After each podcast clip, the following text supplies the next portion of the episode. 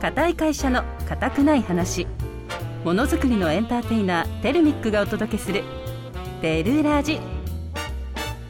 テルラジは株式会社テルミックの提供でお送りします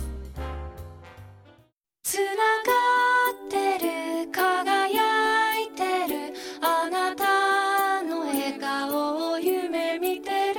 ルミックは国内外の幅広いネットワークを通じて日本のものづくりを支えています素敵な未来が待ってるテルミック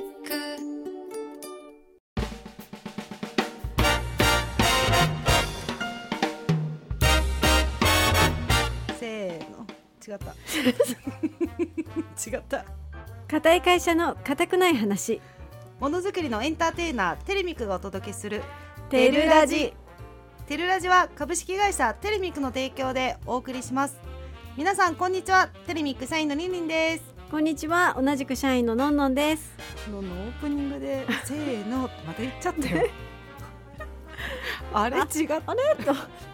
いいねまたどうしたせんので何言うのかなとたいやいや頭が混乱しちゃってる ねまあねすごい今油汗すごい恥ずかしいまあいっかうんそういえばあの今日10月の4日もう10月入りましたよはい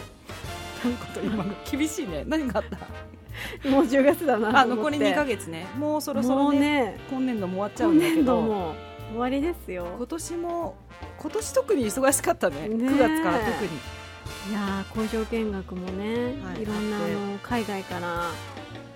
いろんな方が来てくれてあのであさって6日にはまたあの成城高校の皆さんがね SDGs のはい研究ツアーですかそねうそうですそうですそうです来てくれますね午午前前午後ではい嬉しいですね嬉しいちょっと楽しみだねうーんやっぱりあのコロナうんうんがやっぱちょっと収束して団体のやっぱ工場見学っていうのは、まあ、コロナ禍の時もいろいろね依頼はご依頼はもらってて、あったはあったんですけど月に今団体の工場見学何件あるのかなっていうぐら い、えっとね9月うはん週最低週1はありましたねね最低ねあのうん海外の方はだねから56回はあるのかなそう国内の方は含めずにねうんそうすごいですよね、まあ、それぐらいなんかねテルミックのことを知っていただいてうんご依頼いただいてるので、すごく嬉しいですねまたこれでテルミックっていうのが、あのー知っていただいてはじゃあそんなテルミックはどんな会社なのかいりんりんから紹介しますかねはいお願いしますテレミックとはどんな会社なのかなのかはいそれは愛知県刈谷市にある鉄工所で主に金属部品を加工する製造業です。製造業はいそうそうそう単品もの単ね。品小ロットでね単品小ロットで1日800点ぐらいかな受け入れするのが800回ね、つべも800回うん毎日のようにやって、まあでもそれは自動化を進んでいて、まあ DX うん化してるので、あのーすごいもう管理だったりとか、もういろんな部分も、人もそうですねルーティン作業とかはもい使わずにロボットを使ったりとか。うんあとは特徴なのはやっぱりあの音楽を聴きながら、えー、とジャズとかもねね聴きながらお仕事ができたり、えーおしゃれ、うんあ本と当ねに社内の雰囲気もおしゃれだし、うん社内の子もおしゃれだねそう若い女性の子だけで何7今割平均年齢がは30歳ぐらいなのかなそうだね20代後半30代前半の女性が7割ぐらいそう、いてはいいや本当に活気あふれる会社だなってつくづくそう思います風通しもいいしね、はでい見学に来た方もよく言うのが、うんに社長田中社長も言う皆さん忘れないでくださいここは製造業で ある鉄工所だよってことよいしょよいしょであの皆さんそうですにね言わないとやっぱりこう、はいあれここどの会社だっけみたいなそうそそうんな業種だっけっていうような、ね、でまたあのねりんりんとのんのんあの最年長で頑張ってますので頑張ってま平す均年齢を上げてるよっていうことをねそうで毎毎度工場見学で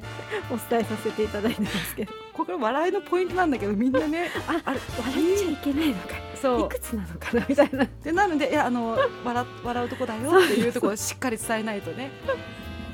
そうですねまあそんな感じですね、耳のんのも従業員として、えー日々楽しんで、えー活躍しています、このねテルミックスタジオで番組収録した様子は YouTube とかでも動画配信しているので、皆さんぜひ聞いてくださいそしてチャンネル登録もよろしくお願おい願いたいししますますじゃあ今週もよろしくお願いいたしますお願いします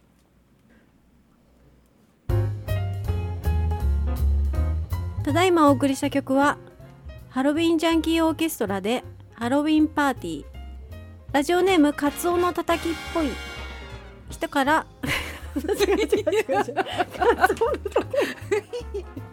それはそれで面白いんじゃない ねどんな人だよね 一瞬あの頭だけカツオで下だけ人間を思い出そうとしました涙出てきちゃう はい整いました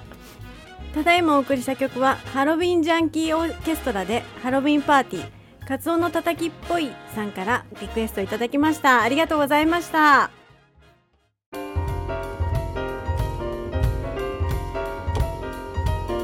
ものづくりの固くない話このコーナーでは製造業にまつわる人やさまざまな業界の方をゲストにお招きし業界ならではのお話や新しい取り組みなどゲストとパーソナリティリンリンのんのんでクロストークをしていきます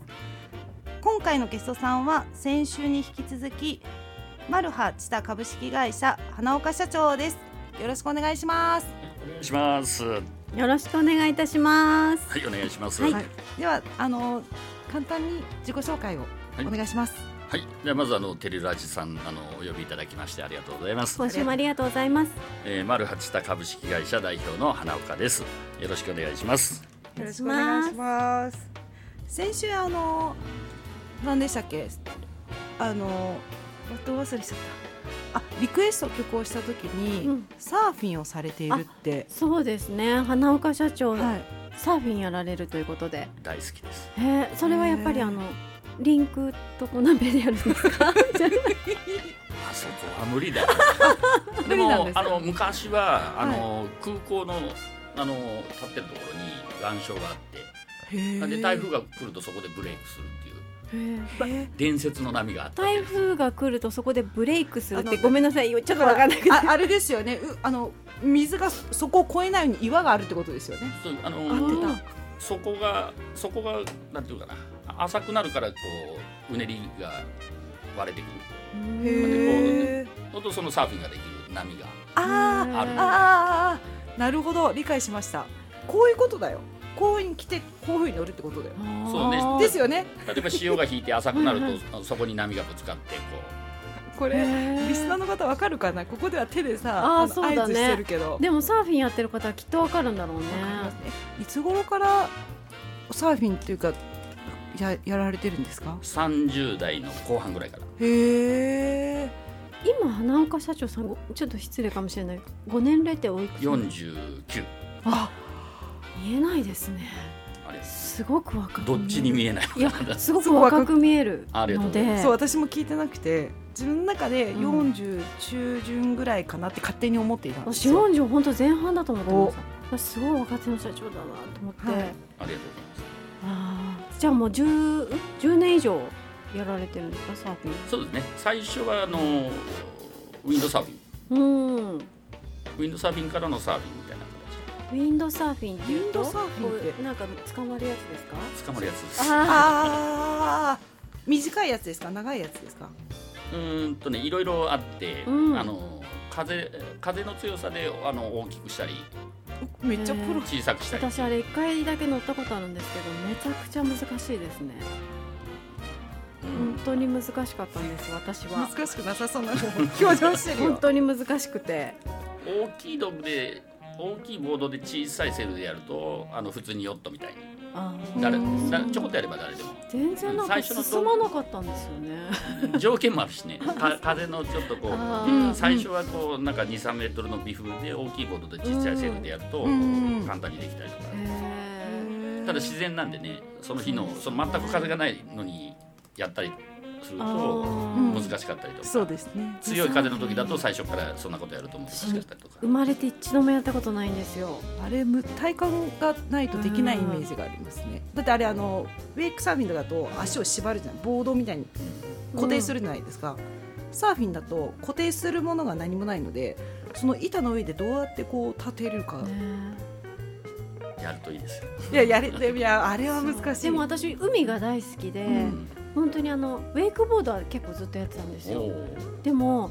あのサーフィンは波待ちうんの時にただ私すごい酔いやすい体質で 酔ってしまうのが怖くてあれ本当に酔うんですかねいやー酔うな慣波待れちで酔うってことはあん聞いまたりことないですあそうなんですねそれ人はによる緩いののかかななじゃあ酔っちゃったんだじゃあなんかその知り合いがなんか三半規管弱かったら酔うよって言われてやめといた方がいいよってあそういうもんなんだと思ってへーそうなんだえサーフィン以外に何か他にやられてることとかあるんですかまあほとんど海でな夏はサーフィはいンで冬はウィンドサーフィンで今そのウィングホイールっていうのが何ですかあウィウィングフォイルウィンウィングフェルウウィングホイールィングフォイルそれは何ですかあのー新しいなんかね今ハワイで流行っとるのでボードがあって下にあの飛行機の羽みたいなホイールっていうボードがあって下に飛行機の羽みたいなのがあって飛ぶ感じですかうう浮くのねで浮いた浮いた状態でさーっとこう行くみたいそれは海の上でやるもなの海の海の上でめっちゃ楽しそうわあすごいえ海についてないんですかじゃあ海にうんとフィンだけで走るみたいな感じになるね浮くとスーッとこ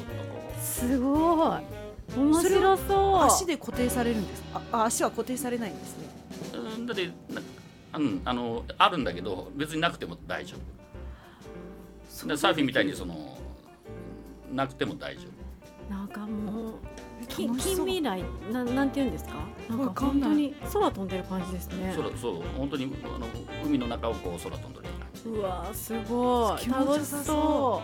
楽しいうで日本でできるんですかそれすもちろんできるんですねか風風だけなんでへーサーフィンは波がないとできないけどあのウィングホイールは微風でもできるんでやっぱそれもなんかルールっていうのが厳しいんですかなんかサーフィンってルールがすごい厳しいっていうじゃないですかほとんどないねあへー広いんであのサーフィンは一つの波に一人しかあうんうんってういうんルールがあるけど、ウィンドサーフィンは広いんでその全然誰でも大丈夫ーへーすごいですね見てみたいね今度やられる時があったら見学ねえしたいですね見学したいですね YouTube で見るとねああーどんな感じかな YouTube っでてね言ってね、うんあありますあ、ねうん新米湖がメッカなんででも僕も新米湖に道具を置いてあるんでへえへえでウィンドサーフィンとウィングホイールは新米湖あじゃあオフの日は新米湖に奥の日は、うん、新米湖かゴルフかゴルフかおーあゴルフもやられるっていうことで季節的にいいですよ今の季節今もう10月になったので暑く楽まあでも今年はねあちょっとそっか暑いけどついねゴルフはもうねゴルフは大変暑さとの勝負だね私真冬のゴルフより真夏の方がまだいいですけどねそうなんですか私寒がりだからもう手がもう凍っちゃってあ感覚がないつらい寒いし動きたくないしつらいですね、いやでもすごい多趣味ですうね、ん、う本当んになんなんかやってますねああ動きたい動きたい、うへんじっとしてねないじっとしてれない、ーうんなるほど倫理もそうだね私もそうじっとできないですねずっと動いていたいですねうん何でもいいから何でもいいからそう何でもいいんですよ掃除したりとかなんか外に出たりとりあえずあうのんじっとできないですね、はい、でもここまではその、ね、本本当にすごいですね、当にねそれでいてあのお仕事もねねお仕事でホールにも立つということでそうびっくりした、ねえお店に行ったらあらっていう感じでえってなってお盆中ですよお盆中はあの長期間ずっとお店にいられいいたんですよね確かそうあの盆正月ゴールデンウィークであ土曜日と日曜日の昼間はあの、うん現場に入るよ天空常滑店は定休日とかあるんですかうに無給で無給でただまあ臨時休業でこうメンテナンス休業みたいなあーのをするんですなるけどほど基本的にはもう無給でえー、すごい年末年始とかはもうやられてるんですか年末年始もピークですねそりゃそうですよね一番人が集まる時ですよねね家族でみんなでマルハ食堂で食べようってなりますもんね、もう毎年恒例なんですよねそうですもようね三が日はもうあの毎年の方があの1年前から予約できるんですけど予約してる方がまあ予約していくみたいな形なんでへえあじゃあもう結構予約はもういっぱいなんですそうですね特に三が日はああそうなんだちなみに聞いていいですかあのお店の中でここの席は人気とかなんかあああるんですか、うん、ありますやっぱり堀ごたつ2階が堀ごたつがあるので、はい貸し切りで8人かな8人入れる堀ごたつが3部屋あるのうでんそこがやっぱり人気へですねへええいいなあそっか窓が確か全部ガラスだから外のそう景ですね色も見れますもんね。海の景色とうわあめちゃのく空ちゃ港の景色いとで前にねヤシ並木があってうーんですね予約まだまだ少しでも空きはあるんですかそう三が日はもうないめっちゃ人気すごいうるさいねすごいねでもテルミックはお正月のお休みが長いからね4日からでもの4日からのご予約はまあ、少しあの空きはあるんですよね今年は7日まで休みだから、ね4から7の間はねね行けますいやね、ー忙しいですねじゃあ社長さんうん、忙しいのがね楽しいお正月あ楽しいですねあ、あそうですよねなんか最近あの新しいこととか何かチャレンジしてることってあるんですかうん、今その一番はちょうどこの間プロジェクトチームを立ち上げたんですけどはい常滑市のイルミネーション計画っていうのをうーんあの立ててて、あのーうん、うちょうどうちのリンクビーチからこううちの前のあお店までがずっとヤシ並木ではいはいはいでこうサンセットが綺麗で、うんううんんで飛行機がバーッと飛び立って、うんうんで空港との夜景も綺麗はいでその割にはこう人が少ないねっていうことで,、でそこをこうちょっとこうライトアップしてあのおしゃれな感じにしてあーイルミネーションがあの綺麗なのが見れるようなそうのですでね人をちょっと集客っていうのもでイかベなンりトも打ってってはいいうプロジェクトチームをこの間商工会で作っていただいて、うんで僕がプロジェクトリーダーになったんであの、まあ、ちょうど半田でねこうキャナルナイトっていううんうんのがやってて、う二ん2日間で1万3000人かな、あのすごいおしゃれなんだよすごいうん阪南のやつ私行ったことないけどあの常滑の営業所の子たちがやっぱ行ってる子が多くてすごいおしゃれって言どってどたこでやってるんですか半田の運河へーその名前がキャナルナイトっていうねはいあのイベンあトでそこですねああんなイベントをうん常滑でやりたいなっていうプロジェクトチームを作って、でちょうどその、あのー仕掛け人このキャナルナイトの仕掛け人この間池脇さんというのに来ていただいて、はいでそのメンバーがそのディスカッションしてっていうのをやったんですけど、で常滑でもあれ以上のことをしようっていうのをこれからあやるので、ー楽しみですねテルミックさんも一緒にねえぜひねあのテルミックの営業所の夜見たことはありますあ、あります、うんなんでちょうどねその一緒にそのプロジェクト、うんそのイルミネーション計画のプロジェクトをこうテルミックさんも一緒になってこうね、うんやっていただけるとありがたいなねとえちなみにこれはいつまでに完成させたいとか何かこう目標じゃないんですけど何かあるんですか一応あのもう4月の20日4月の2021を1回目でやろうということで、うんあの指導し始めててまだでも何をどうやってどういうイベントの名前にするかっていうのはえこの間第1回目の会合だったんではい来月の会合でまたちょっと意見集話ししてでいろんなねこうネーミングが出たんだけどちょっとあまりにもあまりきたりありきたりだったんであのまた再度練り直しでうんゼロベースにしようかってでもみんなでこういろんなこうねアイ意デアを見出出し合っしててねいいですよね、うんいろんなこう見方っていうのがあるので、ね、そこでこう常滑の活性化を、ね、目指してやってるの素晴らしいですよね。すごいですねあそこでも本当ランニングにするにはもってこいの場所だなっていつそういつも思ってました、んうんね、家の近くにあったら絶対毎日走りたいな本当に気持ちいいですよね、ねたまに見かけますけどねたまにこう走ってる方あそうですよね、はい、でもやっぱりこう車通りじゃない車の方が多いなっていうぐらいで、あーそうか、まあ、そうなるとやっぱ車を止めてうんこう見ていただけるっていう、まあ、それがイルミネーションっていうのでね今計画してくれてるってことですよね。でも駅も近いですよねリンク常滑駅も近いので、うんまあ、別に電車でピあそうッとで来すてね歩いても行けれるし、まあ、車も、まあ、駐車場たくさんあるのであそこは、 うんそうですねだからイメージとしてはそこでちょっとこう飛行機空の飛行機と夜景という人を見ながらお酒も飲めるような場所おおあ外でねこ最う高です海ね海風を感じながらこう景色最高の景色を見ていただいてうん、なんかあちょのっと海外ではできないじゃないですかこ砂浜とかう、んうちでこう飲み飲みながらっていうのが海外でできないんで本当日本のその強みだなと思うんですけどね、そういったロケーションの中でお酒が飲めるってね、めっちゃ幸せなことですうよね、ん、いや楽しみですね。来年ですねちょうどいい季節だよね4月っていういやとちょうどこう暑くもなく寒くもなくちょうどいい季節なので、ちょっと楽しみだゴールデンウィークとかねすごい人が集まりそうですね。な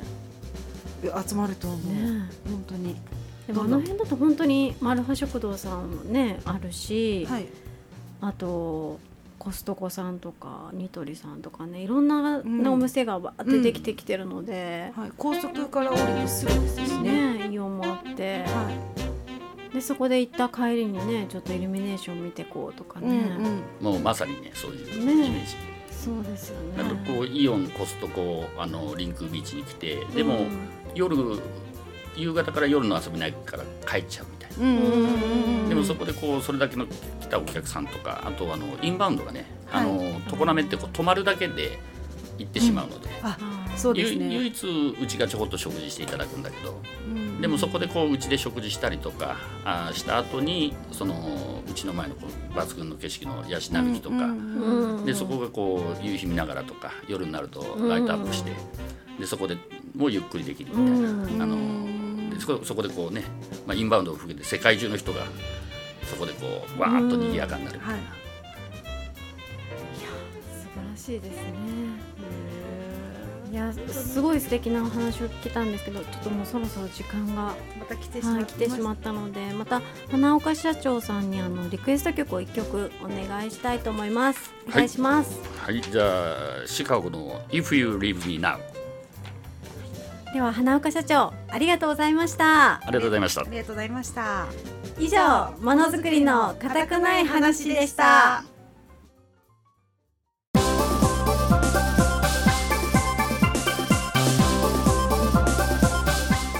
リンのこれだけ読めれば答えよ中国語講座大家好皆さんこんにちはこのコーナーは中国生まれ日本育ちの私リンリンがおすすめするこれだけ覚えれば硬いよという中国語講座です日常生活で使えるフレーズや製造業の業界用語を中国語でお届けしますはいのんのんは生徒役で参加します今日もよろしくお願いしおます願いします。のんのんあの、はい今日はですね、うん実はあの、9月の9日から12日まで4年ぶりに、うんあの第2のふるさとに大連っていう場所に行ってきたんですけそう行ど、ってきました今ね回ねあのちリょっとミ待っっててそれもさあのリフレッシュ休暇っていううちの福井構成があってそ行うけたんだよねそう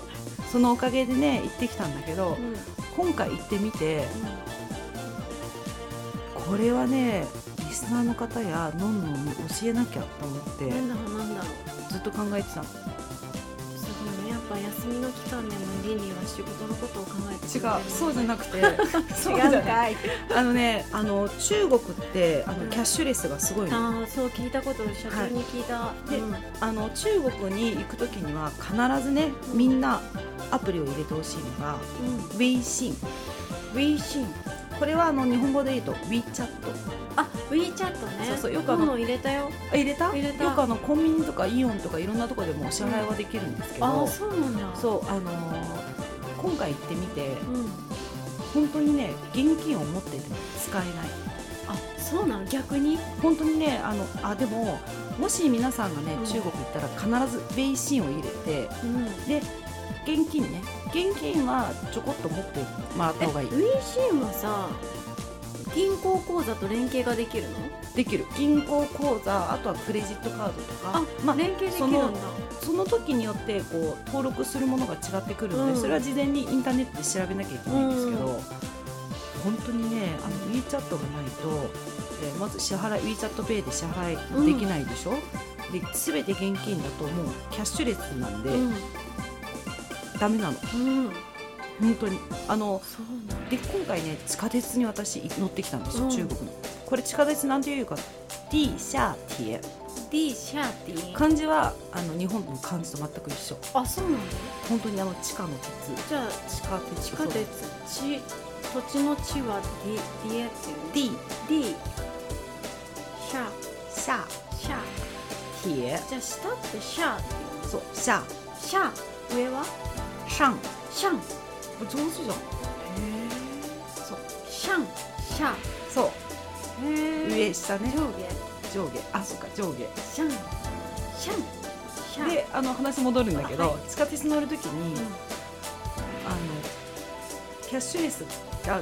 WeChat ペイで支払いしようと思ったら払えなくて私が、うん登録をちゃんとうまくできなかったのでで現金100元って一番大きいお札を持ってお支払いしようと思ったら使えないの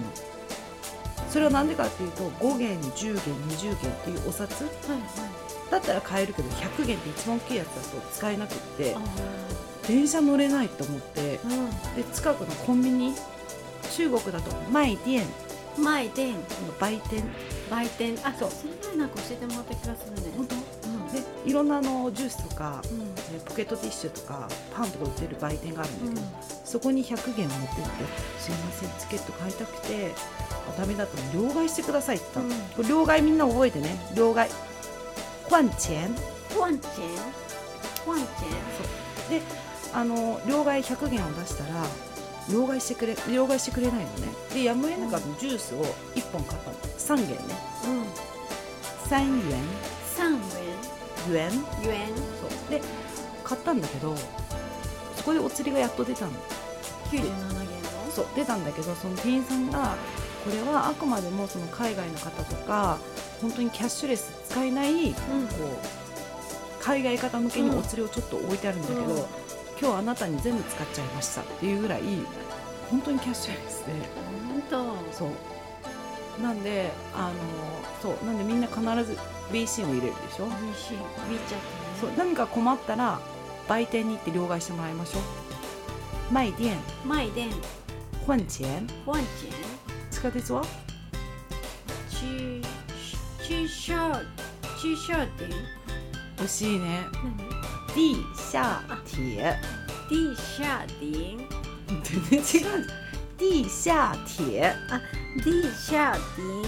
地違うじゃん待って店铁铁三世店铁ティーティ復習だね言えてないねー難しいね地下铁 D シャーであとはあの全然あの中国に行ったこととん違うんだけど、この前ふと考えたのが日本あの「すいませんごめんなさい」について謝ディることね、日本だとほら「あーごめんごめん言い間違えた」とか、うん当たっちゃったごめん」ってうん普通に言うじゃん、中国では基本あんまり使わないの謝る言葉を謝らないっていうよりかはあのーなんて言うんだろうねなんかあの謝る言葉って中国だと「トゥイプーチートゥエプーチ」これがあの「すいませんー」と同じ意味で、うんでもう一つの言い方が「不好意思ブーハオイス」 「ごめんなさい」ブーハオイスで同じ意味なんだけど結局なんかあの「ドイブチ」とか「ごはイース」とかずっとこブうーハオイスなんかして謝るとすごいこの人壁を作ってきたとか距離を置きたいんだなっていう風に感じてしまうケースが多くってだからあの言葉で謝るっていうよりかは行動に移すあー素敵だねそう例えばあのあれよあののんのんとこう喧嘩はないけど何か例えば怒らしちゃった、うんあしまったっていう時には、ごめんごめんじゃなくて中国の場合ね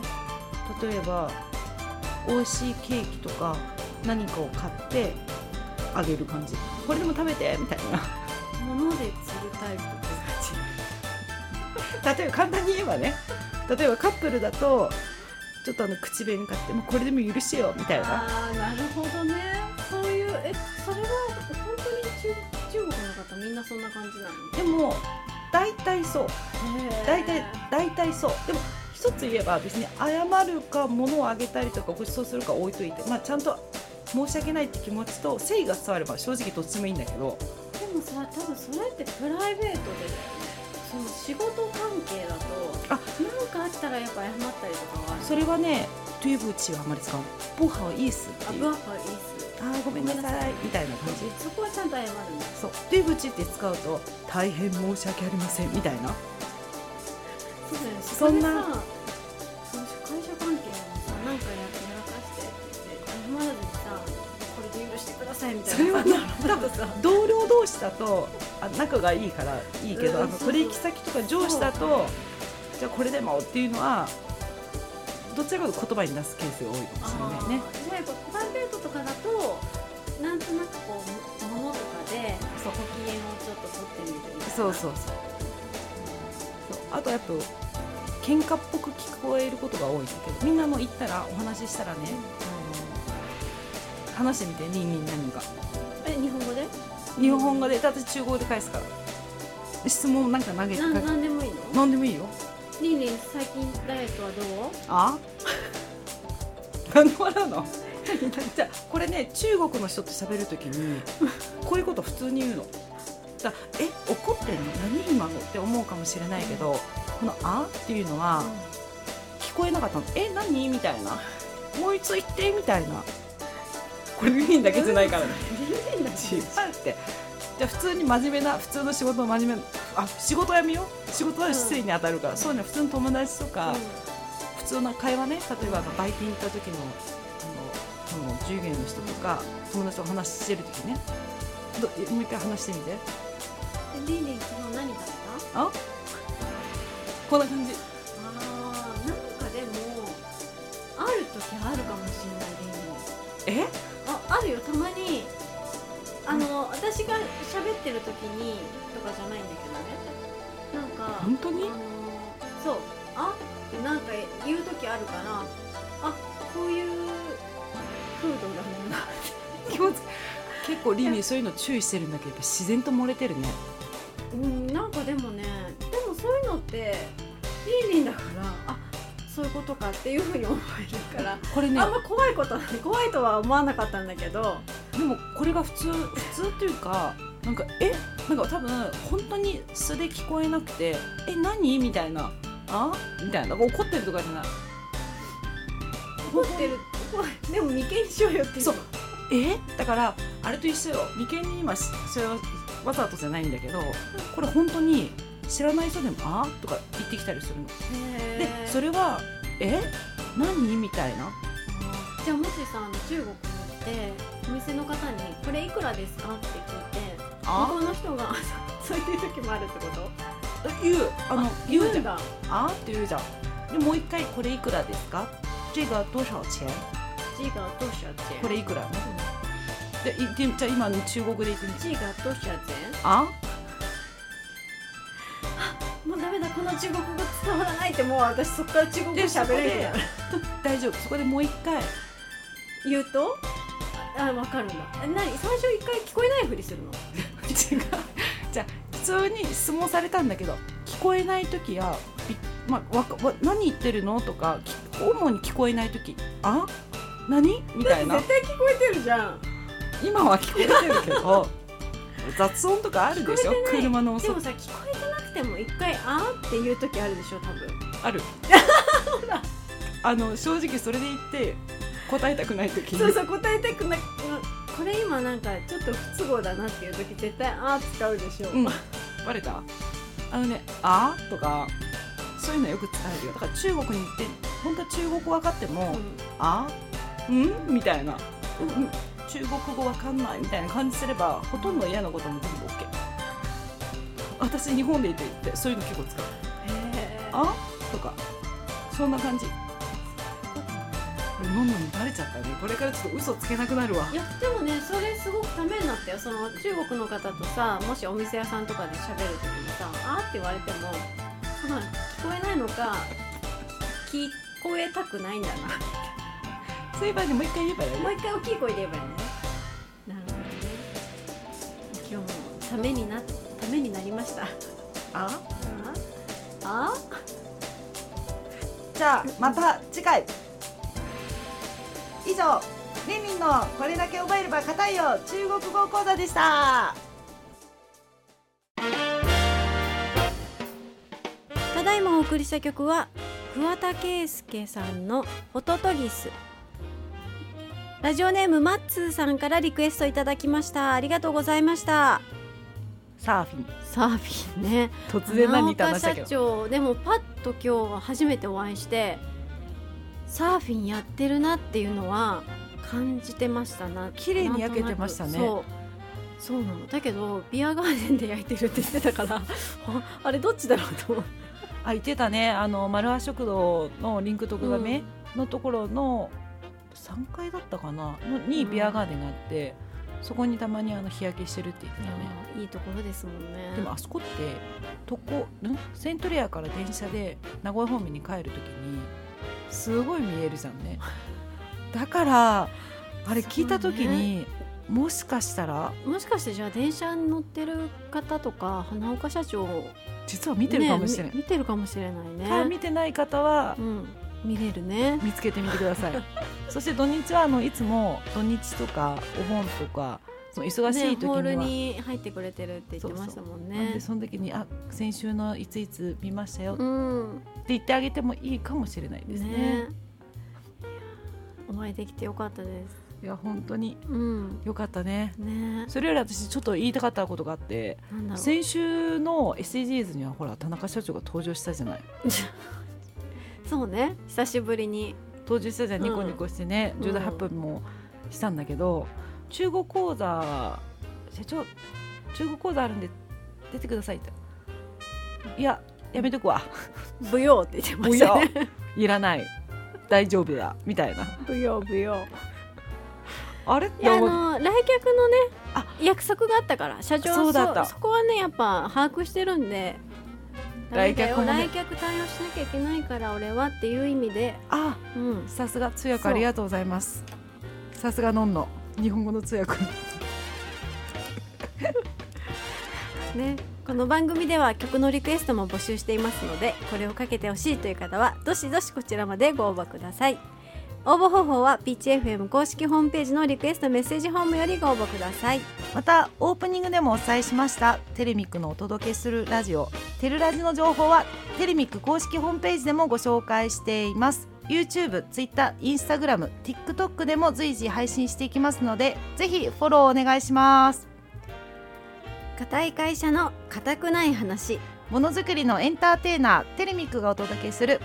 テルラジお相手はりんりんとまのんのんでしたた来週さようなら再见再见つなが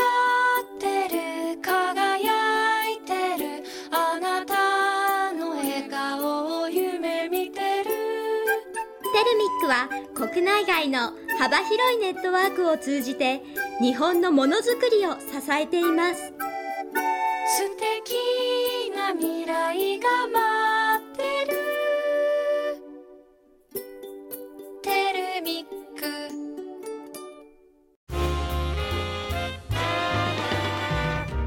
テルラジは株式会社テルミックの提供でお送りしました。